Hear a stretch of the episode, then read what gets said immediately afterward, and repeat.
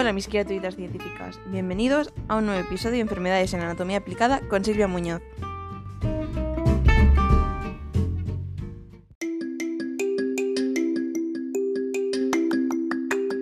¿Alguna vez habéis pensado en por qué Stephen Hawking no podía moverse por sí mismo y en cómo podía llegar a ese estado? Efectivamente, es lo que estáis pensando. Sufría esclerosis lateral amiotrófica o ELA. ¿Queréis saber en qué consiste esta enfermedad y cuáles son sus consecuencias? Quédate en este podcast para averiguarlo.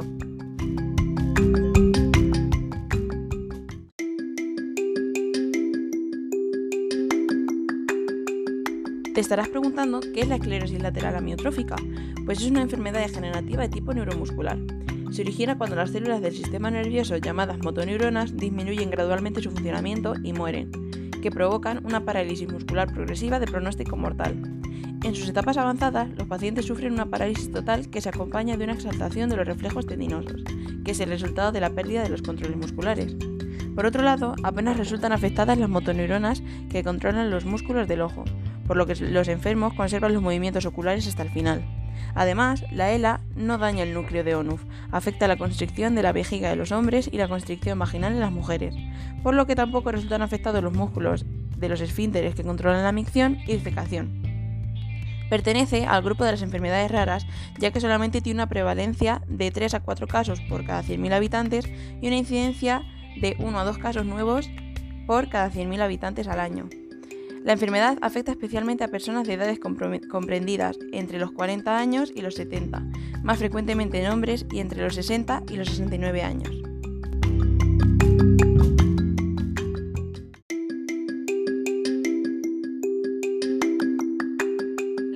De la ELA aún se desconocen, relacionándose con causas genéticas hereditarias, la demencia frontotemporal o alguna alteración cognitiva, además de ser hombre de más de 60 años, ser fumador y haber padecido alguna infección viral, son algunos de los factores de riesgo que los estudios han ido relacionando con la enfermedad. Las alteraciones cognitivas aparecen entre un 35 y un 50% de los casos de ELA, considerándose también como posible causa la exposición habitual a pesticidas o metales pesados, además de haber practicado ejercicio físico de forma muy intensa.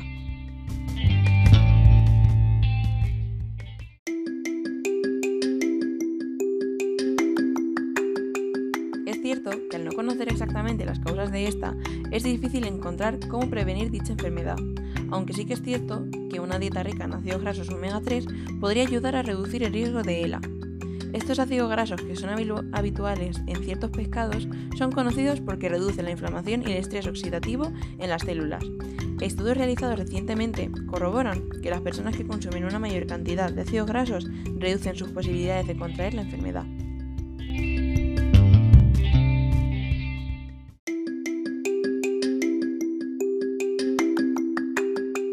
Probablemente también te estás preguntando cómo puedes saber si tienes ELA. Bien, la ELA tiene como síntoma más temprano una pérdida de la fuerza muscular en las articulaciones, brazos y piernas, además de en los músculos de la boca, haciendo complicadas acciones reflejas tan naturales como respirar o la capacidad de tragar y deglutir. Una debilidad progresiva que va invalidando al enfermo e impidiéndole realizar impulsos las tareas más sencillas y cotidianas. Esta parálisis se va extendiendo poco a poco por la médula espinal y la corteza cerebral hasta producirse una pérdida de movilidad total y un fatal fallo respiratorio. La ELA no suele afectar la sensibilidad ni la capacidad cognitiva, como tampoco altera los sentidos de la vista, el oído, el tacto, el gusto y el olfato. Los síntomas más comunes de ELA se detectan por el cansancio y pesadez muscular, dificultades a la hora de comer y hablar, comenzando por una lentitud en el habla, cierto entorpecimiento a la hora de articular palabras e incluso la pérdida de la voz, contracciones musculares y tics nerviosos, depresión asociada al proceso de deterioro progresivo y el cansancio que produce la enfermedad, entre muchos otros.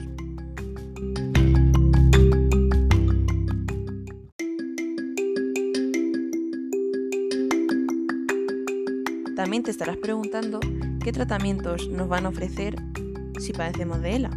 Bien, estos tratamientos están orientados a la optimización de la calidad de vida del paciente e intentan prolongar su esperanza de vida.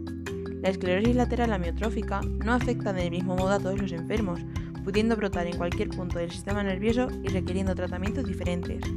Un tratamiento ha de procurar ser multidisciplinar e integral y no ceñirse solo a un tratamiento farmacológico. El trabajo coordinado de especialistas en nutrición, neumología, rehabilitación, fisioterapia, etc.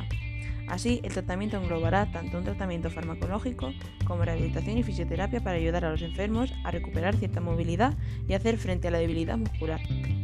Por último, dentro de la serie de tratamientos básicos para hacer frente a la ELA, no puede faltar todo el apoyo psicológico necesario para ir superando la frustración o depresión que vaya generando el progresivo deterioro físico del enfermo.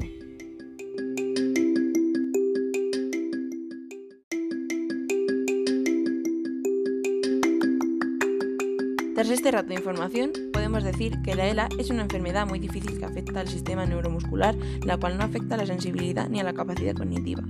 Sabemos que no tiene cura, pero los tratamientos están orientados a una mejoría en la medida de lo posible para que el paciente no sufra. Recordemos que lo principal es tener una vida sana y si podemos hacer una mayor ingesta de ácidos grasos en nuestra dieta, mejor que mejor. Si sufres esta enfermedad, recuerda que no estás solo.